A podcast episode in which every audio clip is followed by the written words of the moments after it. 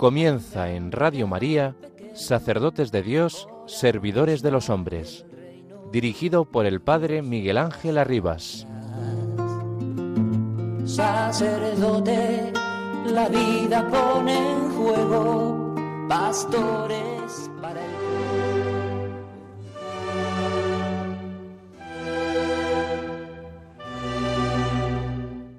el La gracia de Dios es una semilla que no hay que sofocar, que tampoco hay que exponer mucho. Se debe alimentar en el corazón sin mostrarlo demasiado a los hombres. De dos tipos de gracia aparentemente pequeñas dependen nuestra perfección y salvación. Primera gracia, una luz que nos hace descubrir una verdad tenemos que recogerla con cuidado y velar para que no se apague por nuestras faltas. Servimos de ella como regla para nuestras acciones y ver dónde nos conduce. Segunda gracia, una moción que nos lleva a realizar una obra de virtud en ciertas ocasiones. Tenemos que ser fieles a esos momentos porque esa fidelidad puede ser el centro de nuestra felicidad. Dios nos puede inspirar una mortificación en ciertas circunstancias. Si escuchamos su voz, quizás producirá en nosotros grandes frutos y santidad. En cambio, despreciar esa pequeña gracia puede ser y tener funestas consecuencias como ha ocurrido a ciertos favorecidos por ella que cayeron en desgracia por no haber colaborado con ella. De San Claudio de la Colombier, jesuita francés, misionero y autor de obras de espiritualidad. Él dirigió espiritualmente a Santa Margarita María de la Cope y propagó por todas partes la devoción al corazón de Jesús en el siglo XVII. Buenas tardes, hermanos y amigos. Estamos con ustedes aquí en Radio María, en el programa habitual de la tarde de los domingos, sacerdotes de Dios y servidores de los hombres, en este decimoséptimo domingo del tiempo ordinario, 30 julio 2023. Hoy tendremos la dicha de poder dialogar con un sacerdote de la diócesis de Tuy Vigo, que Dios ha conducido por una profundización inmensa en la santidad de santos jóvenes y jóvenes del siglo XX, tanto del principio como del final del siglo XX, que se han caracterizado por morir muy jóvenes. Y en ese poco espacio de tiempo, jóvenes tanto seglares, casados, consagrados, sacerdotes, han tenido la gracia de dejarse modelar y transformar de tal manera por el Señor en los pocos años de vida que la Iglesia ha reconocido en ellos la heroicidad de sus virtudes que han dejado que el Espíritu Santo les poseyera de tal manera, en tal grado, en tal medida, en tal hondura, en tal belleza, que en pocos años Dios pudo obrar maravillas, portentos en ellos, y con solo 20 o 28 o 33 años ofrecieron su vida como una ofrenda agradable a Dios, muertos de una manera maravillosa a los ojos de la fe con enfermedades irreversibles, muertos de una manera incomprensible si todo lo miramos en cálculos humanos de años y de larga vida. La historia de la Iglesia nos demuestra que Dios en pocos años puede obrar portentos y maravillas en que se ha dejado modelar por la gracia de Dios por la fuerza del Espíritu, por la verdad de la palabra, por la fidelidad a la voluntad de Dios y al querer de la Iglesia. Don Alfonso Besada Paraje, sacerdote, como digo, de la diócesis de Tuy Vigo, nos hablará dentro de unos minutos de todo lo que Dios le ha inspirado en la lectura, meditación e interiorización de la vida, las obras y las maravillas que Dios ha obrado en santos y santas que han muerto muy jóvenes. Nos contará algunos rasgos de estos santas y santos que estaría seguramente él, Alfonso, horas y horas contándonos.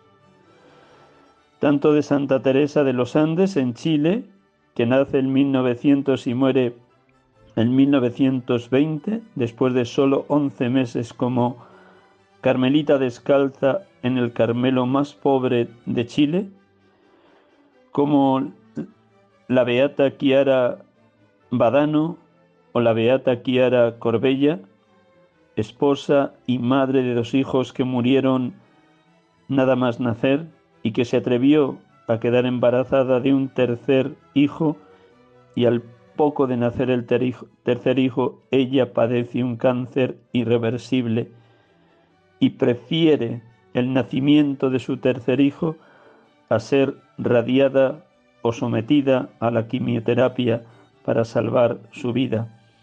Muere el 13 de junio del 2012. Nos contará con detalle la vida de estas santas, tanto seglares como consagradas, que lo dieron todo por la causa del Señor. Pues bien, antes de escuchar el testimonio de Alfonso Besada Paraje, vamos a orar, como cada domingo con la palabra de Dios. Está la riqueza, la hondura, la belleza de las tres últimas parábolas de este, de este capítulo 13 del Evangelio según San Mateo que venimos escuchando los últimos domingos. Es tanta la grandeza que podríamos estar horas meditando cada una de estas parábolas el tesoro escondido, la perla preciosa, la red que se echa al mar y arrastra peces buenos y malos. Cuánta enseñanza.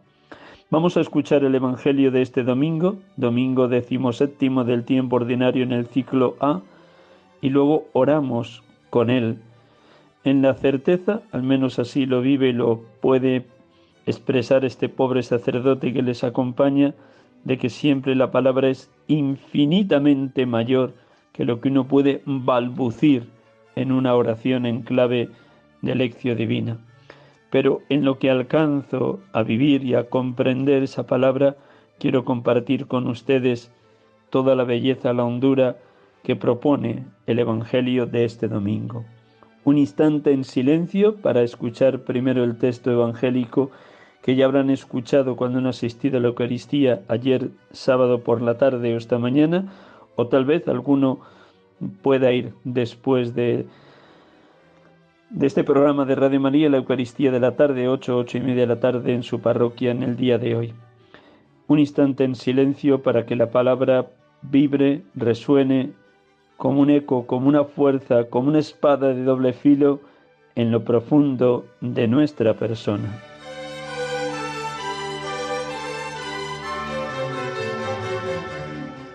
Del Evangelio según San Mateo.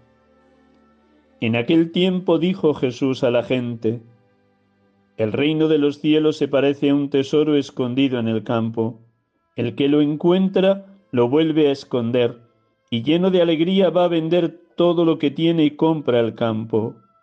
El reino de los cielos se parece también a un comerciante de perlas finas, que al encontrar una de gran valor, se va a vender todo lo que tiene y la compra.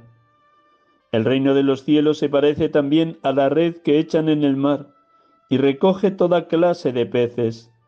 Cuando está llena, la arrastran a la orilla, se sientan y reúnen los buenos en cestos y los malos los tiran. Lo mismo sucederá al final de los tiempos. Saldrán los ángeles, separarán a los malos de los buenos y los echarán al horno de fuego. Allí será el llanto y el rechinar de dientes. ¿Habéis entendido todo esto? Ellos le responden, sí. Él les dijo, pues bien, un escriba que se ha hecho discípulo del reino de los cielos es como un padre de familia que va sacando de su tesoro lo nuevo y lo antiguo.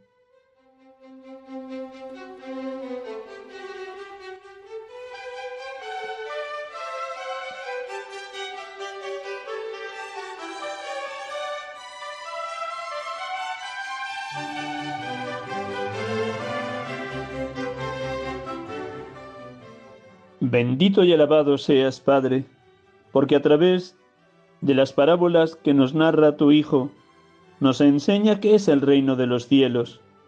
Para adquirirlo, para pertenecerte por completo a ti, oh Padre, hemos de ser como ese jornalero que encuentra el tesoro en el campo, o como ese negociante de perlas finas. Venden todo lo que tienen para quedarse con el tesoro escondido y con la perla de máximo valor. Concédenos, Padre, la gracia de experimentar el hallazgo más rico de esta tierra, tu Hijo amado, Jesucristo, el todo de nuestra vida, aquel por quien merece la pena venderlo todo, para que Él sea el absoluto de nuestra peregrinación por esta tierra. Bendito y alabado seas, Salvador de los hombres, Jesucristo, el enviado del Padre, porque sales a nuestro encuentro, nos llamas por nuestro nombre, nos seduces y enamoras, desde la sorpresa de encontrarnos con algo desbordante y magnífico, tu persona, tesoro escondido, y tu salvación, perla preciosa, la más infinitamente preciosa. Bendito y alabado seas, Verbo encarnado, porque al encontrarnos contigo podemos decir como el apóstol San Pablo, todo lo considero pérdida comparado con el conocimiento de Cristo Jesús mi Señor. Por Él lo vendí todo y todo lo estimo basura con tal de alcanzar a Cristo. Sí, merece la pena venderlo todo, porque cuando nos dominan los bienes de este mundo, nos esclavizan y dejamos de ser libres y nos impiden crecer en plenitud, en santidad a la que tú nos llamas. Cuando las riquezas nos atan, no nos pertenecemos a nosotros mismos. Y al revés, cuando te lo entregamos todo, cuando eres nuestro máximo y único valor, el valor infinito, nos vas conduciendo a la plenitud en el amor. Gracias, Señor Jesús, por ser nuestro tesoro, nuestra perla finísima. Bendito y alabado seas, Espíritu Santo, porque nos das el don de sabiduría como al rey Salomón, para estar en la red del pescador Jesucristo y para saber discernir lo que es bueno, oportuno, agradable, perfecto, conveniente, a los ojos del Padre, y así ser del grupo de los peces buenos que son alimentados por la Eucaristía y a su vez alimentan en la fe a otros cristianos y saben entregarse con total generosidad en favor de los demás, construyendo ya en esta tierra, a través de la Iglesia, el reino de los cielos. Bendito y alabado seas, Padre, bendito y alabado seas, Hijo, bendito y alabado seas, Espíritu Santo, bendito y alabado seas, Dios amor perfectísima comunión de los tres, Padre, Hijo y Espíritu Santo. Dios Trinidad, Dios Amor, adorado seas.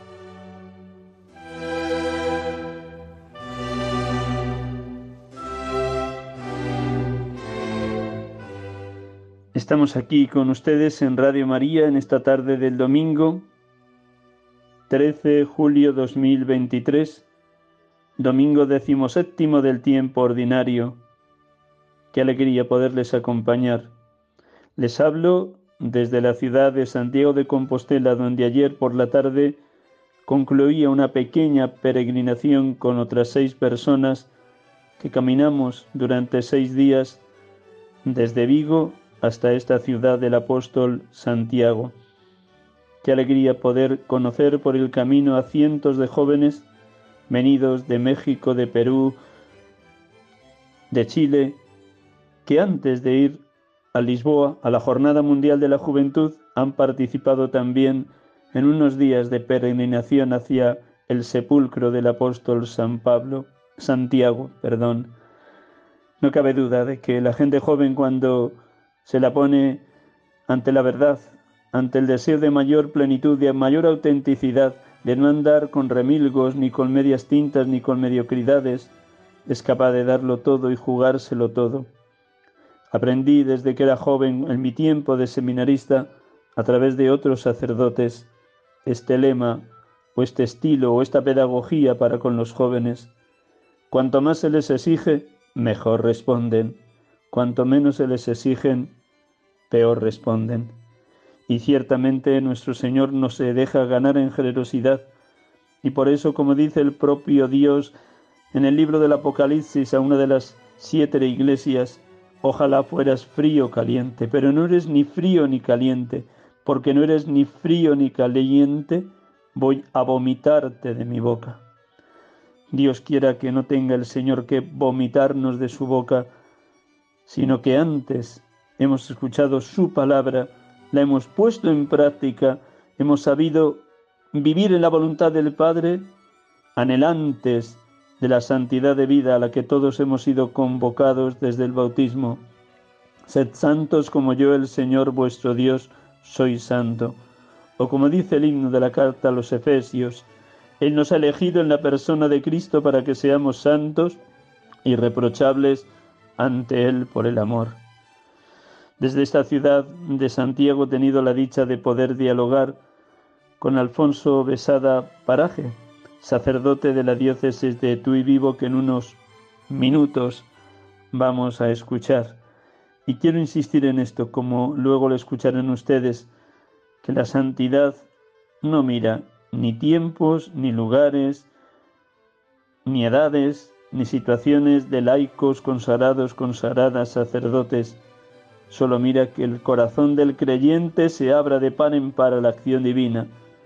Y como en tantas ocasiones que escucharemos, Dios lo hace a través de la vida cotidiana, de lo sencillo del día a día, de lo pequeño, de lo aparentemente insignificante a los ojos del mundo o de los vecinos, esa santidad de los que están al lado de nuestra casa, en la puerta de enfrente, como dice el Papa Francisco en Gaudete Sultate, la santidad de la clase media, la santidad de los cercanos, pues así vivieron estos santos de los que luego nos van a contar.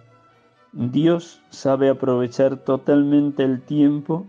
Le bastan muy pocos años de vida de un creyente para que Él, el Señor, el Rey del cielo y de la tierra, pueda modelar de tal manera la mente, el corazón y el alma de ese joven que luego con el paso del tiempo la Iglesia reconoce en él o en ella las virtudes de santidad.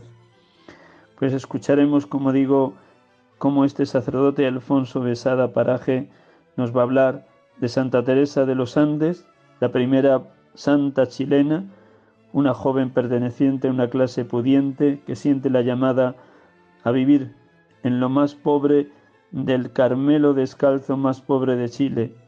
Nació en 1920 y murió el 21 de abril de 1920.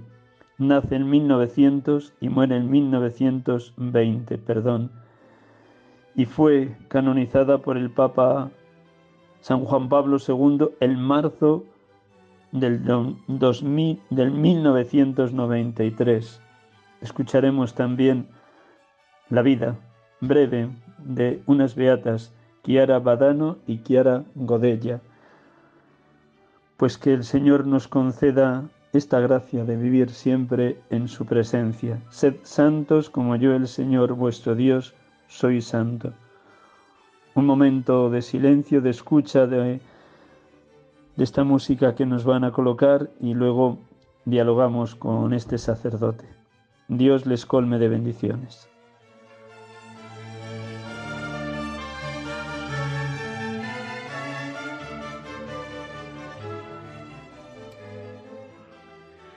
Nuevo saludo a todos los oyentes de Radio María en este programa habitual de la tarde de los domingos. Sacerdotes de Dios, servidores de los hombres, en este decimoséptimo domingo del tiempo ordinario, 30 de julio del 2023. Como ya indicaba al inicio del programa, tenemos la dicha de poder dialogar en esta tarde con un hermano sacerdote de las tierras de Galicia, de la diócesis de Tuy Vigo. Voy a saludarle y luego ya le presento. Buenas tardes, Alfonso. Buenas tardes, buenas tardes. Hola. Gracias por prestarnos estos minutos de la tarde del domingo. Con permiso te presento para que los oyentes un poquito sepan con quién dialogamos esta tarde, qué nos quieres transmitir, comunicar, desde esa clave que normalmente ofrezco en, el, en cualquier entrevista, de la abundancia del corazón habla la boca y seguro que tu corazón sacerdotal está lleno de santidad o al menos de anhelos de santidad, ¿verdad? Sí, sí, debería estar. bueno, muy, bien, pues, pues, te presento. Alfonso Besada Paraje, sacerdote de la diócesis de Tuy Vigo, párroco de Arbo y otras poblaciones que están a su cuidado pastoral. Nacido en Salceda de Calesa el 7 de diciembre de 1951 y ordenado sacerdote el 10 de julio de 1977 en manos de Monseñor don José Cerviño, en aquel momento obispo de la diócesis de Tuy Vigo. Lleva, por tanto, 46 años de ministerio sacerdotal. Fue ordenado sacerdote en la parroquia Nuestra Señora del Rocío de Vigo. Es un estudioso de la obra, la vida y los escritos de numerosos santos jóvenes o que murieron jóvenes, fundamentalmente de santas y beatas mm, italianas. Luego nos va a decir por qué esta elección de estos santos o santas italianas. Y está impregnado de ese estudio y con ganas de comunicar, transmitir, irradiar lo que los santos y santas le han contagiado, comunicado y le han estimulado en su crecimiento de santidad sacerdotal. ¿Es así, querido Alfonso? Sí, sí, es así, sí. Estudioso, ¿qué te movió? lector, ¿cómo? Dino, lector, di, di, di, sí, perdona. Lector de todo lo que pueda de, este fenómeno que, he descubierto, pues no hace muchos años, de una invasión de beatos y beatas jovencísimos, en Italia sobre todo, y no me preocupa. Quisiera encontrar la raíz de todo esto y a, base de darle vueltas y rezar, creo que es las familias y las buenas catequesis que debe haber en Italia, porque ese fenómeno no se ve en otros lugares de la Tierra, aunque hay también de todo, ¿no? Pero sobre todo jóvenes, chicas jóvenes que, que, han fallecido muchas de... Hay mártires también, pero han fallecido de enfermedades, de un cáncer o cualquier cosa, y, y se descubre una sandía atrás de ellas de la puerta de al lado, de lo que el Papa dice, el Papa actual y, a mí me asombran, me asombran. Sobre todo son chicas pues guapas y, y de momento pues yo quisiera tener gente así también y lo pido muchas veces y he dejado pues muchos escritos de ellas y de ellos a, a muchas chicas aquí, todo que lo lean y tal, pero no es fácil, no es fácil que, que entren a fondo en la dinámica esa, es una maravilla. Chicas que se descubre su santidad pues eh, en poquito tiempo, si no ha sido santa. Y sabes, era una santa, no, no, o no nacieron santas, ya era muy santa de pequeña, no, no, no, quitando las, las más potentes, que son mártires, una Santa María Coretti o así, pues las otras, pues por rasgos muy, muy casi comunes, he descubierto cosas muy bonitas también, todas las que he visto que son mártires, algunas cuantas italianas, españolas también alguna, Marta Obregón, etcétera, eh, María Goretti, 14 puñaladas. Yo estoy en el Via Crucis, las 14 estaciones del Via Crucis. ¿Por qué 14, verdad? Si con una puñalada o dos ya la pueden matar a una mujer, pues 14, 14 puñaladas. Es un tema que me tiene a veces, bueno, por darle dos vueltas. Yo empecé eh, descubriendo hace unos años Juanita Fernández Solar, que es Santa Teresa de los Andes, una joven chilena, la primera santa chilena, y pues hizo un diario, desde los 15 años empezó a escribir un diario precioso, bonito, de una chica de 15 años, ¿no? Y, bueno, tenía, era una familia bien acomodada, su padre gestionó mal todo, y, y se iban en vacaciones a los fundos que tenían, Chacabuco, no me acuerdo todos los nombres. Una chica extraordinaria, extraordinaria porque vivía en la calle, jugaba a tenis, andaba a caballo, le gustaba tocar música, tocar el órgano muy bien.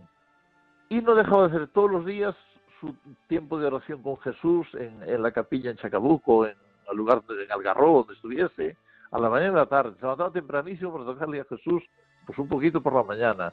eh, el Ángelus al mediodía. Es una chica y después estudiando, estuvo en el colegio, en los colegios y al final descubre que quiere hacerse carmelita y se fue al Carmelo más pobre y, que había en Chile, en los Andes, sin luz, sin agua, sin nada, realmente pobre, pobre, y estuvo 11 meses nada más, se murió en 11 meses, se ha muerto. Así para mí eh, y para la superior de entonces entró santa ya, entró muy santa, pero unas, a unas alturas de oración y de santidad como Teresita el Niño Jesús, es decir, de una contemplación que asusta, ¿no? Ya en los últimos eh, días, los últimos años, ya su oración era pues mirar, mirar, nada más, mirar, mirar, pues, y ya contemplaba las perfecciones de Dios, entró unas alturas, una niña de 17 años, 18, a los 19 se muerto, es tremendo. Y de Juanita he leído todo lo que pude, tengo una reliquia de ella, lo que era a través de un sacerdote de Vigo, conocí aquello, y me trajo, y tengo la película que se ha hecho después en la televisión chilena, que es eh, Verle y llorar. La hace una, una, una actriz eh, medio socialista o así, pero hace un trabajo precioso, ¿no? Y es de llorar. Y no está todo reflejado, pero bueno, la película me ayudó mucho después. Entonces, pues, donde puedo eh, enganchar la película sí la pillo, porque es, es muy bonita, ¿no? De María Goretti, otra que seguí de cerca bastante, de la cual tengo una imagen preciosa en madera que he comprado para la iglesia y tengo inculcado la devoción. Bueno, María Goretti Santidad que perdonó al que la asesinó. Eh, los dos días que vivió, eh, quiero que esté conmigo en el cielo, y ahora está el Alejandro Serenelli, que la mató, que estuvo 25 años en la cárcel, era menor, no podía ir a cadena perpetua, entonces 25 años, salió, pidió perdón a su mamá, y si, si ella te perdonó, yo también te perdono, fueron a misa de Navidad ese año, y está enterrado al lado de ellas, en, la, por lo menos al lado de su mamá, en, y está en proceso de ser beatificado también, el que mata a María Goretti, esto es milagro de la gracia de Dios. Esto es inconcebible a una persona eh, de la calle normal que lo ve, pues no lo entendería de todo. Y entonces, y, la maravilla es esa, que, que se convirtió por las peticiones que ella hizo antes de morir. Quiero que conmigo en el cielo y ofrezco vida por él. Y fue la muerte tremenda, también con 14 puñaladas, ¿eh? tremendo, una niña jovencita. Y bueno, tengo las dos películas de ella, dos películas muy buenas de ella. Marieta se llama, le llamaba Marieta. Y andando, andando, descubro ya recientísimamente Chiara Luce Badano, Chiara Badano, de Sassello, en Italia, una chica normalísima de instituto, eh, guapa, feliz, y nada, un, eh, dolorcillo, no sé si en el brazo, en la pierna, y pues al final es un cáncer. Y va al médico, le dice la verdad, llega a casa, eh, se tira a la cama, y su madre estaba ya en una de todas, Kiara, ¿dónde está? No le contestaba nada y pasó media hora y dice, mamá, ¿qué quieres? Feliz. Es decir, desde aquel día entregó su vida a Jesús. Estuve haciendo un poquito de oración y se me han dado hoy la sentencia. Y bueno, toda su trayectoria hasta que se muere, que es un año por ahí, poco más. Y es una maravilla. Eh, eh, yo he leído cosas, eh, tengo fotografías de ella muerta y todo eso. Y es una delicia. Y una amiga le dijo, oye, cuando me muera, vísteme de novia, ¿eh? Vísteme de novia de blanco con una, con una cintita rosa y un flor en las manos, tales flores, porque voy a ver a mi esposo y por lo tanto no puedo ir de cualquier forma. Mamá, cuando muera, cuando esté muerto no digas que muera, yo estaré en el cielo con Jesús, tú no me, no me llores. Y no me enterréis en, eh, no cerréis el sepulcro, el sepulcro que tiene un panteón, lo cierran con una puerta, no, no, al aire libre, para que me traigan flores. Me traigan flores. Y si hablaba de su muerte, preparó el funeral con sus amigas, lo preparó todo y, y había 25.000 jóvenes. ¿De dónde salen esos jóvenes? Pues cuando muere una santa, como Juanita en, Chile, que era el sitio remotísimo en los Andes, apareció gente de todas partes, no se sabe cómo. Cuando muere un santo aparece gente de todas las esquinas. Y si es una joven santa, pues sin nadie avisar, murió una santidad, se corre la voz. Bueno, pues Clara, eh, Chiara Badano, Luche, eh, es una maravilla, es una, es una maravilla. He leído cosas de ella y no dejó nada especial escrito, hay cosas que había dicho, eh, testimonios de amigos, y amigas, es una preciosidad, una muerte preciosa además, y, el día de la beatificación es, te lo pasas llorando, todavía un cuadro de ella precioso, de tanta juventud, han hecho canciones muy bonitas, Corri, Corri, hay una canción muy bonita dedicada a ella. La siguiente que fui descubriendo es, eh, Sandra Sabatini, Alexandra Sabatini, es la primera novia eh, beatificada en la iglesia, en todo el de la iglesia. La novia, sí, eh, tenía, era novia de un joven, jóvenes, y estaban dedicados a ayudar niños discapacitados profundos en una asociación que ha hecho el, eh, el padre Benzo, que está también en proceso ahora, en Italia. Juan 23 se llamaba la asociación. Y, se enamoró de estos niños tan así, que no podían moverse en sillas de ruedas y todo. Y dijo, mamá, mi vida va a ser, va a ser dedicarme a, a cuidar a estos niños. Voy a estudiar medicina, me voy a ir a África. Y, y bueno, ella y el novio, ¿no? Un noviazgo limpio y bueno, precioso, de los que yo quisiera tener ahora montones y, por eso, la primera novia, eso, Escelgo te, Señor de la mía vida, te escojo, Señor de mi vida. Escribió ella en alguna notita, en, bueno, tengo un diario de ella, está en italiano, me cuesta mucho entenderlo, pero he leído muchas cosas de ella también. Esta chica, esta chica a las 7 de la mañana se levantaba, su, su tío era el, párroco de Rimini, una ciudad muy conocida italiana, por lo menos cuando estudiamos teología aparece Rimini muchas veces, y a las 6 de la mañana, pues pasaba una horita haciendo oración con Jesús, sentada en el suelo por humildad. Y al llegar a la noche, 11 de la noche, al llegar a la casa, se iba a la iglesia, otra horita de oración a la noche, así todos los días del año. Y el día de fin de año, cuando todo el mundo celebra el comienzo del nuevo año nuevo, pues Sandra se iba a la iglesia y estaba con Jesús, empezaba el año con él. Eso era, se enamoró de Jesús teniendo novio, es decir, que un amor precioso, los dos amores, ¿no? El de Jesucristo por encima. Y lo de ella era desaparecer. Yo, mi vida es desaparecer, desaparecer. Tanto era desaparecer que cuando murió y lo enterraron y se beatificó, al buscar sus restos para, eh, que lo hacen con todos los beatos y santos, ¿no? desentierran para recoger reliquias, para cambiarlos de sitio, llevarlos a un, a un sitio más digno, lo que sea. Y pues no apareció nada en el cementerio, nada, una cintita que llevaba solo en la puñaca. Nada, ni huesos, nada, nada, nada. Ella quería desaparecer, son esas cosas de Dios bueno, pues Santa Sabatina es un encanto, es un encanto, dice cosas preciosas. Y se hizo santa, pues, eh, porque yendo a una reunión de, Juan, de esos de Juan 23 para los jóvenes y tal, con el novio y otro chico, al abrir la puerta, venía mucha velocidad un coche, la pilló en, el mes de mayo, creo que fue en el mes de finales de abril, mes de mayo, la pilló, quedó inconsciente y en dos días se murió. Bueno, pues murió Sandra, todo el mundo era buenísimo, pero van a ver lo que cosas que tenía por casa escritas, y era una santa, era una santa, pero de categoría. Y esas son las que, las que mm, enamoran a cualquiera, porque es una maravilla, ser santo así. Eh, los nos contaban antiguamente que Juan Pablo II, recuerdo que intentó esquinar un poquito las santas de hace siglos, donde había mucha leyenda, cosas inventadas a veces o tal, y poner santos de ahora, los de ahora, que atraigan a la gente que sean morenos nuestros, si es posible. Y entonces, eso sí lo intentó hacer. Pero estas son de ahora mismo, se acaban de ser beatas hace poquito. De hecho, Sandra Sabatini iba a ser beatificada en, en junio del, 20, del 20 o del 21 y se retrasó un año y pico por el COVID. El COVID-19 hizo que se hiciera pues un año o dos después la beatificación.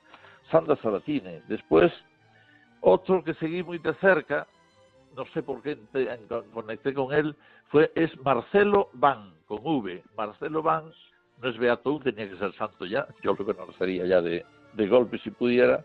Es un chico vietnamita, jovencito, eh, que vive un ambiente durísimo en Vietnam, eh, cuando pertenece a Francia, y, y este joven la idea de él era ser redentorista, los conocía, estaban cerca, y los seminarios en aquella época, en aquella época, no, los años 30, ¿eh? el siglo XX, eh, los seminarios eran en la casa de los párrocos, ¿no? Pues cogíamos a dos chavales y les iban enseñando latín, cosas, y, no, y, haciendo un poquito de oración, enseñando de todo.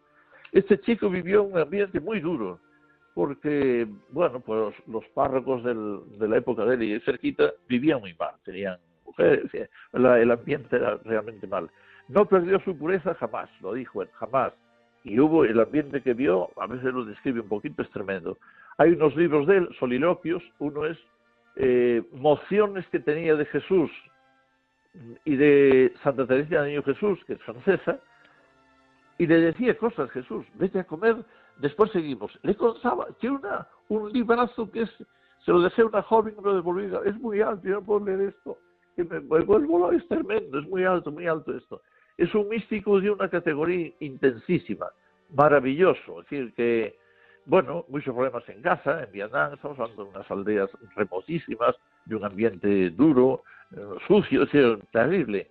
Y se hizo un santo inmenso. Al final logró ser redentorista y al final, y muy delgadito, hay fotos de él, y lo mandaron a un campo de reeducación cuando cambió el régimen este comunista y allí se murió. Se murió con 72 o 73 años, ¿no? Bueno, hay una asociación en Francia de Marcelo Van que es a nivel mundial. Yo, recibo una revista que cada tantos meses me mandan, francés y tal, porque a mí me había notado buscando todo lo de él, porque es asombroso. Y hay mucha gente en el mundo pues rezando, pidiéndole y siguiendo de cerca. Eh, todo lo que estoy contando está en Internet, en Amazon, cualquier sitio. Pues Clara Lucha Badán, tú allí ves en libros, eh, Sandra Sabatini, Marcelo Van, allí están los libros de él, unos libros grandes la, eh, la, la, biografía. Un padre redentorista le dijo, escríbeme todo eso en hojitas. Y, y en vietnamita. En hojitas de papel escribió miles, miles, miles y miles. Y el padre eh, redentorista las fue traduciendo. Y el primer postulador, ¿sabes quién fue? De Marcelo Van. pues Bantuan. Bantuan. Ese fue el primero que dijo, este es un santo y empezó a... Bueno, después ya siguió el tema, ¿no? Pero es un, este chico es un encanto, de una finura, de una poderosísimo. Y nosotros se dice Jesucristo, y él es una intimidad que hay que ser, hay que ser un poquito teórico para entender. Ven, te ves, te doy un beso, adiós.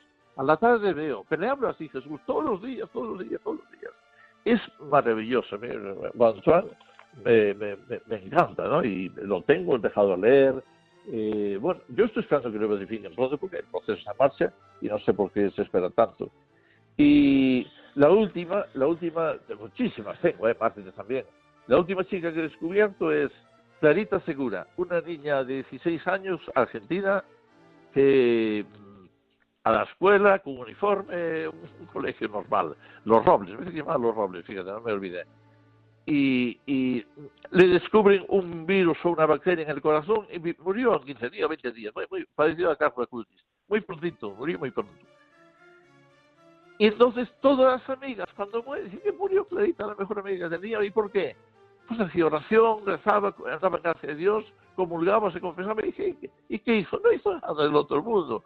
Y hay unos escrititos de ella preciosos. Jesús, creo que me estás llamando por algo importante y te pido que me ayudes, vete preparándome. Tal.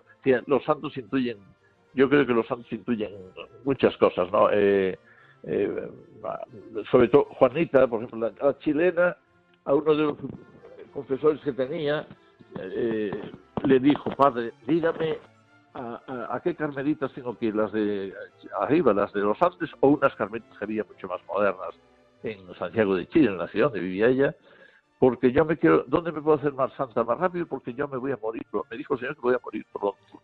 Y de hecho un mes antes dijo que se iba a morir, se murió, se murió cuando, Dios le dijo cuando iba a morir. Ah, llegó todas las categorías de oración tremendas. Bueno, pues esta chica eh, Juanita, estoy saltando unas otras, pero bueno, cosas que me acuerdo ahora.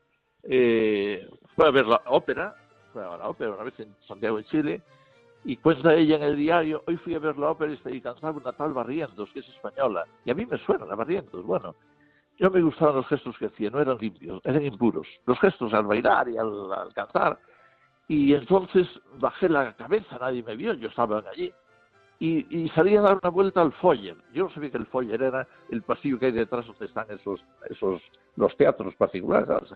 Salí y en el suelo encontré un rosario. Yo no sé quién le cayó el rosario. Dije, bendito sea. Se fue para su sitio y tú rezando rosario todo el tiempo de la, de, la celebración de la ópera porque no le gustaba, no era limpia. Es una cosa maravillosa. Cuando descubren a Dios de esa forma, viven con una limpieza, la pureza, la oración, eh, la amistad. Tremendo, tremendo. Lo de Juanita es tremendo. Hoy anduve todo el día con una arenita en un pie que me molestó en el colegio. Lo ofrecí, Jesús te lo ofrecí. Me dolió muchísimo. Cosas así que descubre ella. Descubriendo el amor de Dios una nitidez preciosa, ¿no? Bien, después anduve en otra chica italiana, eh, Santa, se llama Santa, que no es Santa aún, es Corese. Esta es mártir, la, la, la mató un violador de estos. Y pues Ana Obregón, la de España también se apareció muerta en Burgos, era de Coruña y vivió en Burgos, y faltó, después de hacer oración en su... tuvo una crisis de, de, de, vida interior, se fue a TC, estuvo allá, rezó, vino, eh, se confesó, no le gustó que confesó, tal, bueno. Y empezó a, a y tenía que estudiar y hacía todos los días una oración en un centro de Burgos, el Opus Dei. Y ese día hizo la oración, salió a la tarde y no apareció más. No apareció ya su mamá ya preguntó y a los seis días apareció en Burgos, había nevado y estaba en la nieve, pues muerta, y él había intentado violar el famoso violador del ascensor, que estuvo en la cárcel, lo soltaron y, se iba por delante de esta chica y alguna más, es decir, de esos que soltaron, no con el así, así, sino hace, hace tiempo ya, hace unos años. Y, y, esta Marta Obregón es guapísima, tocaba la guitarra, eh, fantástica. Y también, pues venía a hacer oración y el policía que, la encontró muerta dijo, no he visto un muerto con una cara de tanta paz y tanta alegría en el, rostro. No había sido violentada, eh, se la mataron, claro, pero con una paz y un rostro precioso. Bueno, pues está el proceso en marcha y tal. Bien, hay alguna más, eh, Julia, una, una italiana de 2, 13 años. Yo no sé que esta explosión de gente joven, sobre todo en Italia, yo estoy dándole muchas vueltas eh, a muchos curas, se lo comento, para mí que es la catequesis eh, hecha y las familias, ahí tiene que haber cosas muy serias, que está fallando en otros sitios, ¿no? Eh, y por eso me encanta porque yo quisiera tener gente así, a veces viene una chica que se acerca a la confesión, que se acerca a misa o tal, venga, léete este libro y a ver si maravilla. ¿Por qué saltar en la calle? Lo bonito es que son santas que no han estado menos Juanita, la, chilena, pero estuvo 11 meses en el Carmelo, 11 meses, La vida de ella entró santa ya. De hecho, su santidad eh, se descubre cuando la superiora del Carmelo, cuando muere una carmelita en un convento, la superiora escribe una carta de, de fallecimiento. Ha muerto la hermana tal, tal, tal, tal, había nacido, tal, bien, y lo manda a todos los Carmelos, ¿verdad? Y cuando lanzó la vida de Juanita a todos los Carmelos, la gente dijo, esto es una santa imponente, esto no puede estar. Y claro, yo tengo los libros, ya perdí o regalé, no me los devolvieron, tres o cuatro libros de los diarios de, del diario de Juanita, así que escribió diarios durante unos años, ¿no? Y ahí hay maravillas, hay maravillas, hay maravillas, es, es de llorar. Y las cartas que escribe, cientos y cientos de cartas a sus amigas, todas, si te casarás, es, es un amor precioso el matrimonio, pero es un amor que tiene, es limitado. El de Jesús no termina nunca jamás, es un amor que te vuelve loca. Este loco de amor me ha vuelto loca, dice en alguna carta a sus amigas. De hecho, bastantes de ellas entraron después en religión. La hermana de ella, que estuvo cuando ella se va al convento, se enferma por, por, por dejar, pues queda sola y tremendo, y se hizo carmelita por ocupar el sitio de ella después, ¿no? Bien, eh, Alfonso, este, permíteme un poquito ¿Qué te, han, aportado a tu sacerdocio estos santos, santas y beatas a los que has estudiado, a los que has leído, de los que te has impregnado de esa santidad, de esa mística, de esa unión con Jesucristo, su esposo? ¿Qué, han aportado a tu sacerdocio? Me han aportado, después cada uno es como es, un poco de infancia espiritual, de tratar a Jesús, a enamorarme de Jesús, enamorarme como se enamora un chaval de una moza, igual, ¿eh? pero enamorarme locamente de él. Y después en la confesión. Yo, los jóvenes me encanta confesar jóvenes. Chicas jóvenes o chavales, me chifla, porque lo paso en grande y intento meterles este amor, este enamoramiento de Jesús en sus vidas. Y si no quieren que la religión es procesiones, cosas raras, andar de con los brazos en cruz o metido en la iglesia todo el día, no es eso. Han sido santas en la calle, han sido santas divirtiéndose. El Carlo Acutis, bueno, está saliendo todos los días en internet, pues ser un gran aficionado a Internet, después jugaba fútbol. Pues estos otros igual, deportistas, alegres, las canciones iban de campamentos, bien, tienen un fondo espiritual precioso. Ahí es donde quiero llegar ya las chicas que, caen en mis manos, o chavales también. Y no es fácil, el ambiente en España no es muy propicio ahora mismo a estas cosas. Lo sé porque estuve muchos años en la, en la educación, dando clases en un instituto y, y está muy roto todo. Es la educación ha, descalabrado mucho la, la, gente joven. Pero me ha dado todo eso, ¿no? Para mí, para mí, me lo ha dado para mí. Y después los deseos grandísimos de que la gente joven, jovencitas, de verdad. ¿eh? Eh, es que una joven cuando llega a los 15 años es una crisis tremenda, yo los veo por aquí. Pues aquí la crisis ahora ya es a los 12. 12, 13 ya tenemos el lío armado, ¿no? Y entonces si fueran capaces de enamorarse así de Jesús, de quererle de verdad, bueno, esto era la locura, ¿no? Y cambiaba cambiaba la fuerza. Es decir, cualquiera de estas chicas cuando las beatifican, eh, se presentan 25.000 personas de repente allí, de todas partes, chicas y chicos jóvenes. ¿Y esta gente que la avisó? Pues son nosotros. Y se corre la voz. Y dice una santa, una santa. Y además una maravilla. Yo he visto, bueno, Carlo Acuti se vio la procesión cuando llevan a Asís con el obispo, sacerdotes y cantidad de jóvenes y, depositan su féretro en, el, en Asís, en el suelo, y ver aquellas chicas de rodillas con la, con la cabeza encima de la caja, una caja como la del Papa, limpia, una caja sin nada, como las aquí, no, es una caja lisa. Y todos ahí de encima con la cabeza encima, pues meditando, pensando, pidiéndole una seriedad y una sencillez. Eso es lo que yo quisiera, eso es lo que yo quisiera, y que haya pues, conversiones, ¿no? A partir de ahí, deseos de confesarse, deseos de ser un poquito mejor, es lo que hacían ellas, es que no, no hay más misterio, no tiene misterio ninguno, ¿no? ¿Y cómo habla de Dios esta gente joven?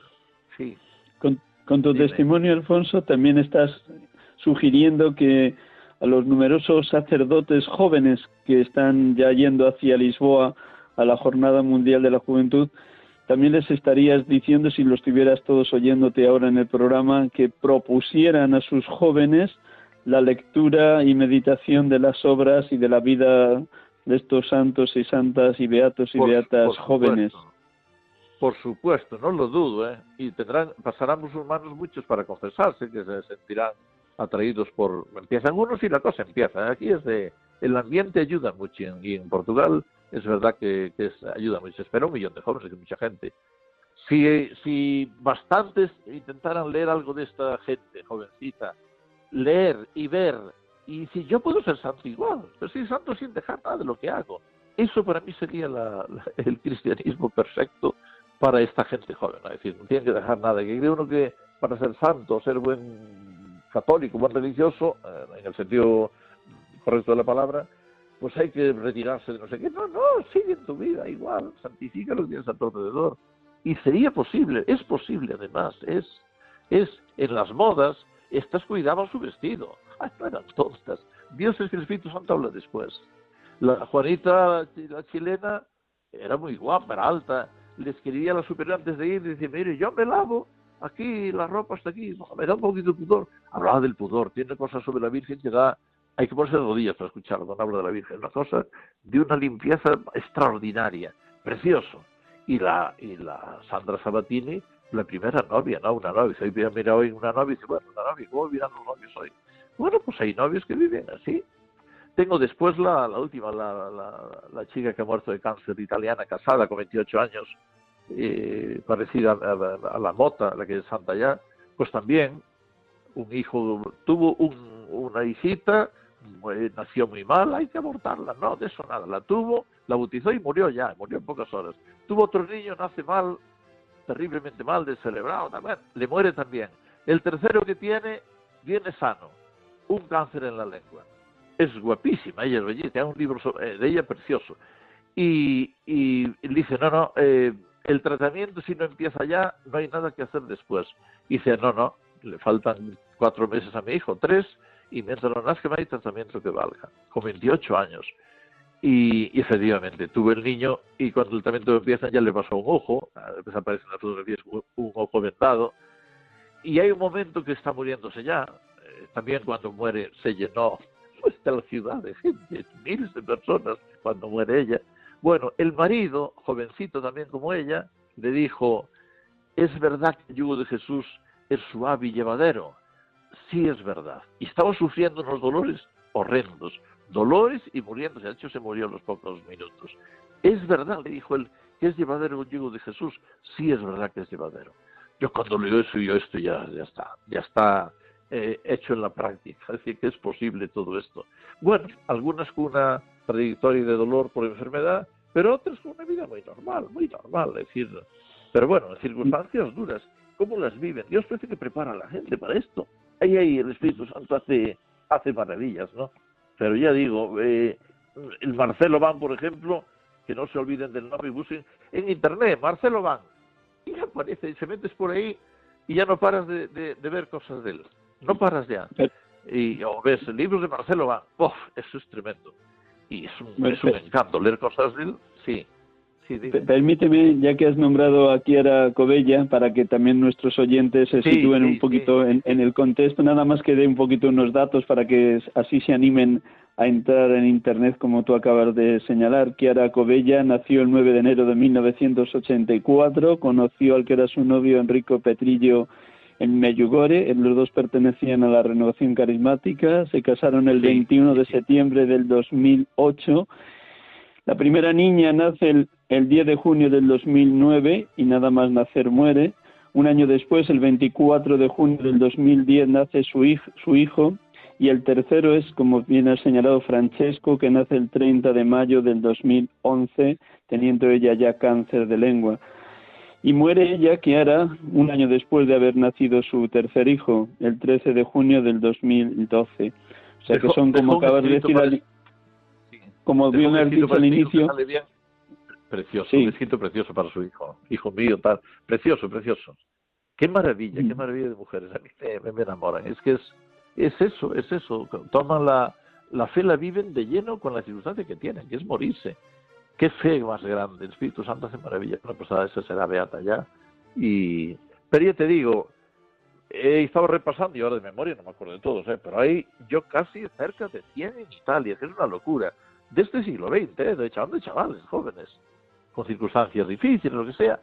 A montones, a montones. Yo que proceso que hay en Italia que es maravilloso. Ha habido ahora una eh, beatificación en Brasil de una mártir también, llama la Goretti de Brasil, eh, otro en Argentina. La, la Clarita Segura, sí, también hay que... Clarita Segura, Clarita Segura. Eh, yo en Internet, en, el Facebook pongo amigo de Clarita Segura, me dice amigo, y ahora diga todos los días cosas de Clarita Segura. Bueno, pues una frase de ella o amigos de ella. Todas estas cositas son muy... ayudan mucho, ayudan mucho porque ves que el mundo, Dios no para en el mundo, Dios no para. Y bueno, pues a la juventud que va ahora a Lisboa esto sería maravilloso. El Papa les hablará del santo de al lado, de, la santidad del que está a tu lado. Estás a lo mejor allí a tu lado y es santa la persona que está. Y no está haciendo nada del otro mundo, ni, ni está con los ojos en blanco para arriba. Está pues, eh, como tú. Y es santo, y es santo. Es una maravilla, precioso, precioso. Y he descubierto este aspecto que a mí me hace mucho bien, a mí me hace mucho bien. Y para todos los demás, y en catequesis igual, yo hablo continuamente esto. Catequesis continuamente y películas, tengo de todos los que puedo, voy cogiendo películas. Así que si las hay, me hago con ellas ya. Y muy bien, bueno, pues esto es un poquito la historia de, estos santos. el último minuto, Alfonso. El último minuto. Por tanto, a pesar de, de esa indiferencia religiosa que reina y impera en España, y a pesar de que muchos jóvenes están de espaldas a Dios, tú sigues confiando que Dios sostiene su iglesia y que para Dios nada imposible a la hora de poder tocar el corazón de muchos jóvenes en la hora presente, ¿verdad? Eso por supuesto, no lo dudo, no, por supuesto. El dueño, el dueño de la historia es él, aunque todo nos parezca negro, estos días parece todo tan negro. No, no, Dios está, lo dirige, la historia la dirige él, no hay vuelta de ojo. No hay vuelta de ojo. y el que le hace un poquito de caso es una maravilla, son jóvenes mejor, no es una preciosidad. Muy bien. Muy bien, Alfonso, pues un millón de gracias, pues que Dios te colme de bendiciones, que sigas transmitiendo a cuantos jóvenes confiesas este amor a los santos y santas, beatos y beatos del siglo XX y siglo XXI. Un abrazo muy, fuerte, Dios te bendiga. A tu, a tu disposición, bendiciones. Dios te bendiga. Un abrazo grande, adiós. Gracias, adiós, adiós, adiós, un abrazo.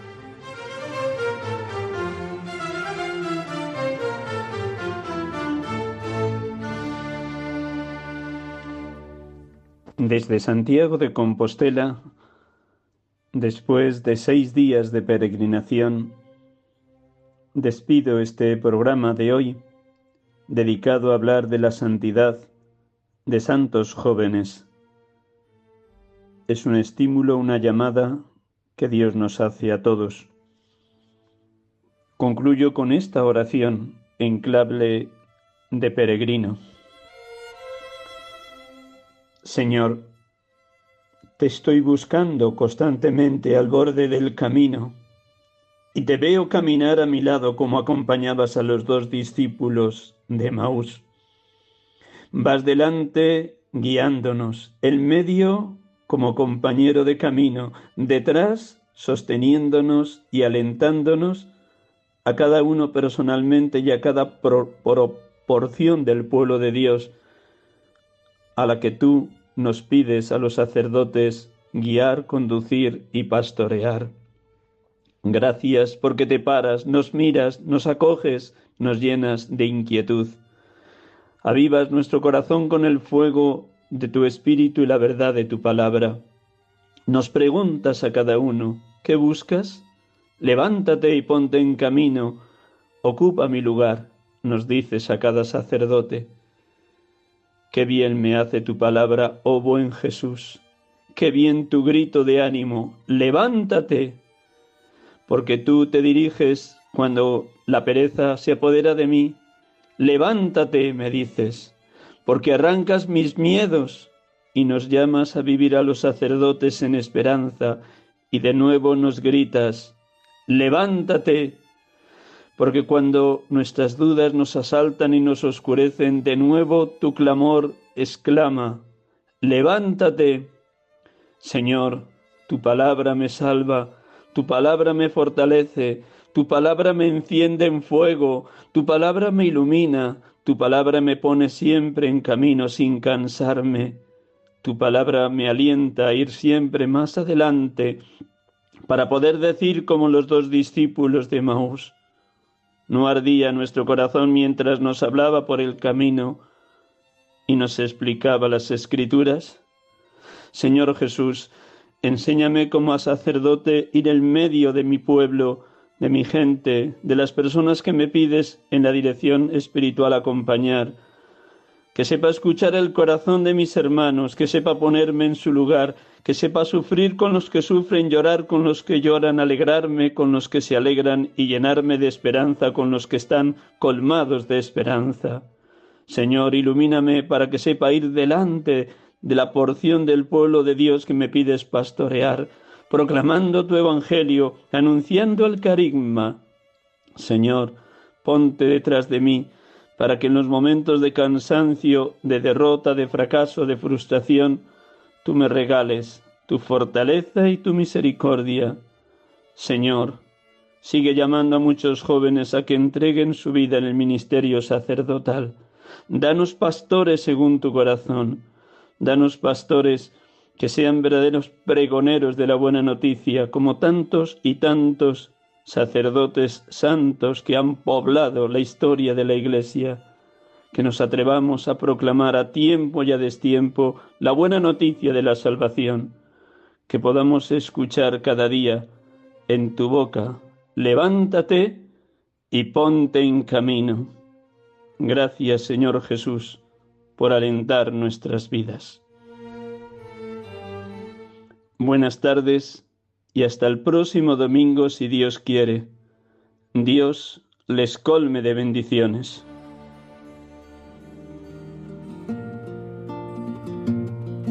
sacerdote. Acaban de escuchar el programa Sacerdotes de Dios, Servidores de los Hombres, dirigido por el Padre Miguel Ángel Arribas. Sacerdote, la vida pone en juego, pastores para el pueblo.